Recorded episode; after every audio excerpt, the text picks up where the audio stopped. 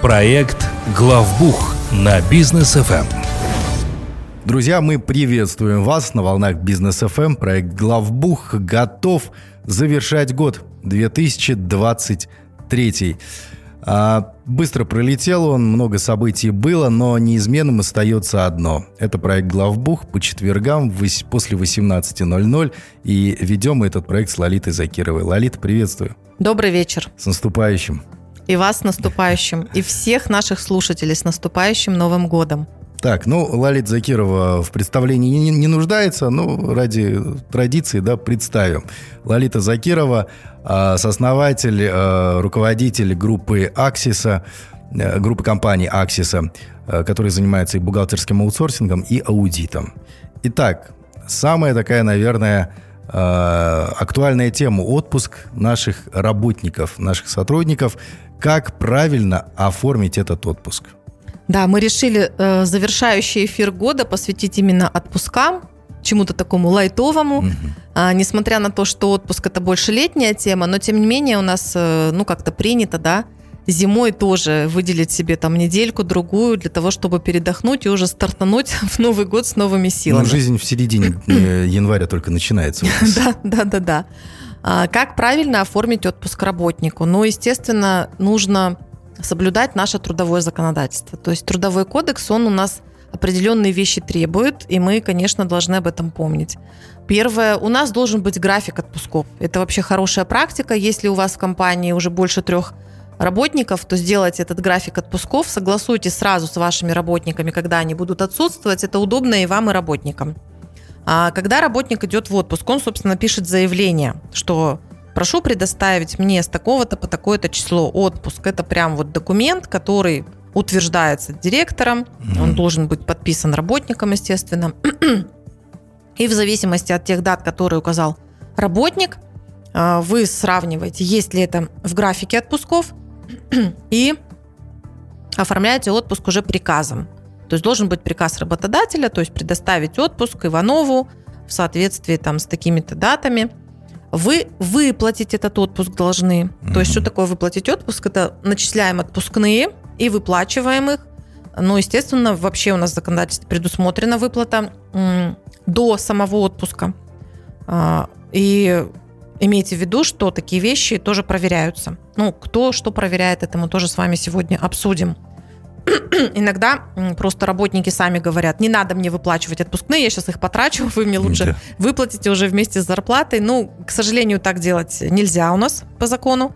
Поэтому, несмотря на то, что мы стараемся идти навстречу нашим работникам, но тем не менее здесь я бы так вот прям не рекомендовала вам делать, выплачивать так, как это по кодексу требуется пусть э, это будет его головной болью, кладет на депозит или еще что-нибудь. Ну, пусть как-то сохраняет, да, учится сохранять самостоятельно. Лолита, а вот вы сказали про графики отпусков. А если нет графика отпусков, работник хочет уйти, например, отдохнуть в отпуск, а ну, предприниматель обязан его отпустить, потому что работник хочет? Или же все-таки можно показать ему кодексы и сказать, дорогой мой, работай дальше?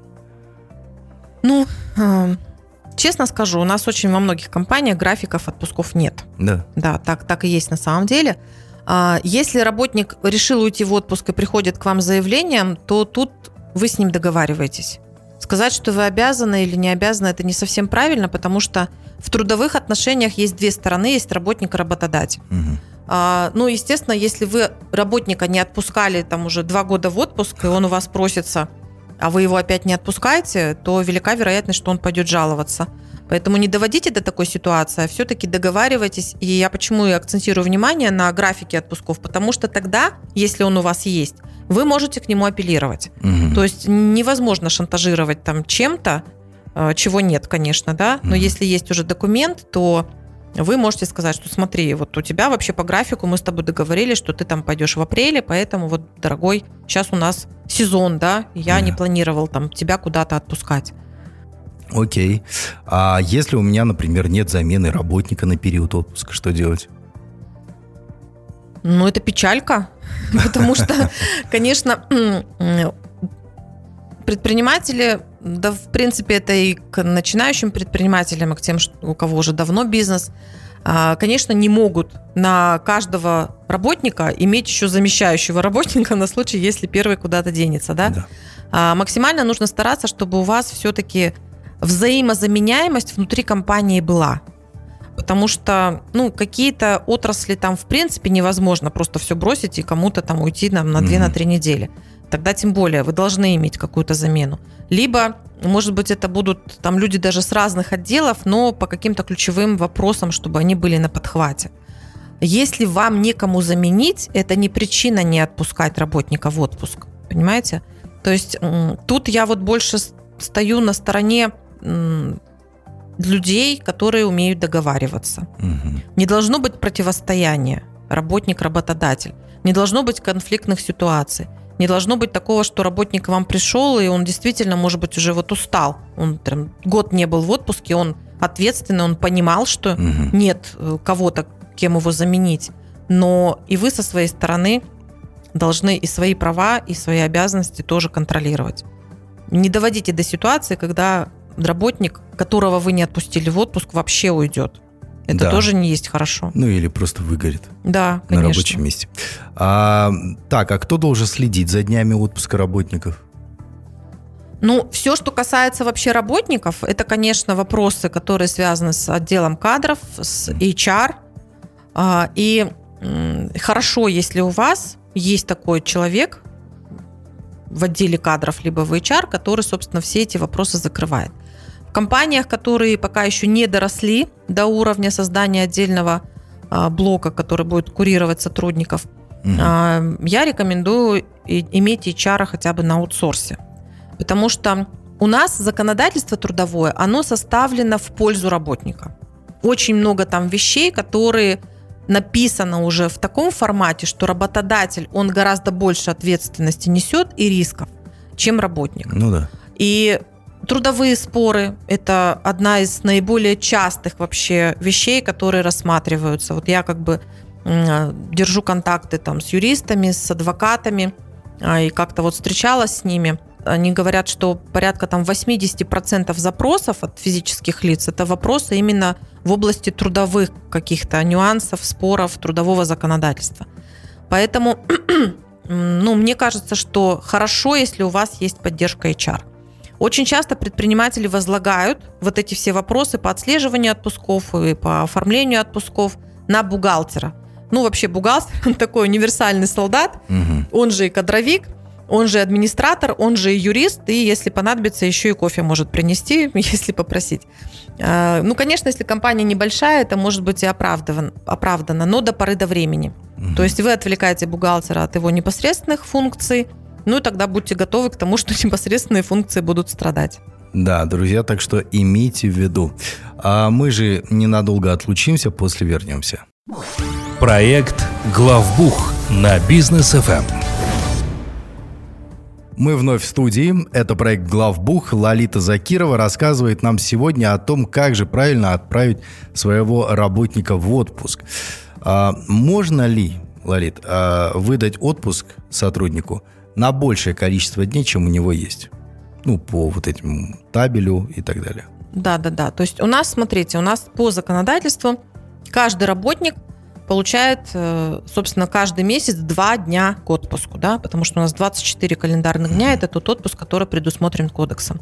А есть определенные категории работников, которым отпуск добавляется, ну, то есть дни добавляются. Мы сейчас не будем сильно углубляться, но такие есть. Угу. И плюс еще вы со своей стороны, например, как работодатель, решаете самостоятельно. Может быть, вы, например, своему там какому-то ответственному как раз работнику, которого вы цените, вы добавляете там еще 5 дней отпуска в год. Это угу. ваше право. Главное, меньше не должно быть. И вот это среднее количество дней, оно каждый месяц добавляется, и таким образом формируется баланс отпусков. Так. И если у вас у работника, к примеру, баланс 5 дней, а он у вас просит на там, 8 дней отпуск, ваше право, вы можете это сделать, а, как бы авансом, да, отпустить его в отпуск. И, ну, многие компании, в принципе, так и делают. То есть тут как бы нарушений никаких нет, но вы, как работодатель, должны понимать, что если вдруг ваш работник отгулял там несколько дней авансом, а потом он пришел и говорит, я вообще увольняюсь, то вот эти деньги вы уже не вернете. Мгм. То есть это все будет уже выплачено. А мы помним, да, что отпускные мы выплачиваем до отпуска. И все, конец. К сожалению. Так, ну а, а кто меня вообще может, по идее, проверить, да? Э, Какие есть штрафы для этого? Есть ли вообще эти штрафы? Наказуемо ли это? Если я там сотрудника не вовремя отправил в отпуск, вообще не отправляю, 12 лет он у меня в рабстве находится, да? А, Или там еще что-нибудь. Вот. Как, какие штрафы и как, как вообще это можно проверить? Ну, смотрите, вообще все эти вопросы у нас регулирует э, и отслеживает трудовая инспекция. Мгм. И хочу отметить, что в Казахстане очень подкованные работники.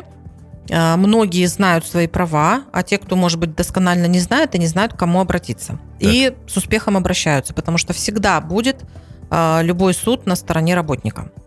И работодатель должен, собственно, об этом всегда помнить. Мгм. Поэтому, если у вас, э, ну, вот какая-то ситуация, что что-то не так, то я почему и говорю, что договаривайтесь. В противном случае ваш работник может пожаловаться в трудовую инспекцию, и к вам придет проверка. То есть проверяющий орган, который отслеживает, отпускали вы работника э, в отпуск, когда вы выплатили ему отпускные. У нас по законодательству предусмотрено, что как минимум одна часть отпуска, она должна составлять 14 дней. То есть, чтобы это были непрерывные 14 дней. Вот оформлено ли у вас это все так? Есть ли здесь нарушения? Вот это все трудовая инспекция проверит. А, причем большая часть проверок трудовой инспекции, ну, если не все проверки, да, они именно работниками инициируются. То есть обиженными работниками, с которыми не смог договориться работодатель. А, Там предусмотрены штрафы, да, и ну, мы сейчас как бы не будем про штрафы глубоко говорить, потому что все там очень индивидуально.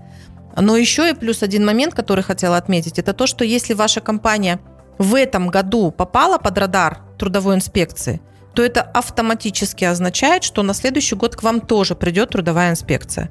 Если у вас что-либо обнаружено, то на следующий год придут и проверят, исправили ли вы вот это все, то, что у вас было в прошлом году. И, ну, конечно, просто нужно держать руку на пульсе, не допускать таких ситуаций, и тогда к вам трудовая инспекция, конечно, не будет приходить. Здорово. Лолит, а теперь давайте, наверное, проговорим, куда обращаться, чтобы вы помогли в этих вопросах, проконсультировали, либо вообще взяли на обслуживание наших слушателей. Да, мы даем консультации, в том числе и по кадровым вопросам, по вопросам HR, по вопросам трудовых взаимоотношений. У нас очень сильный HR-специалист. А, Вы можете обратиться к нам через сайт axisa.учет.kz. Вы можете оставить заявку у нас на странице в Инстаграм Аксиса, нижнее подчеркивание, KZ. И можете позвонить нам по телефону плюс 7 744 744. На этом же номере есть WhatsApp, Telegram, любой удобный способ связи для вас. Спасибо и всем пока.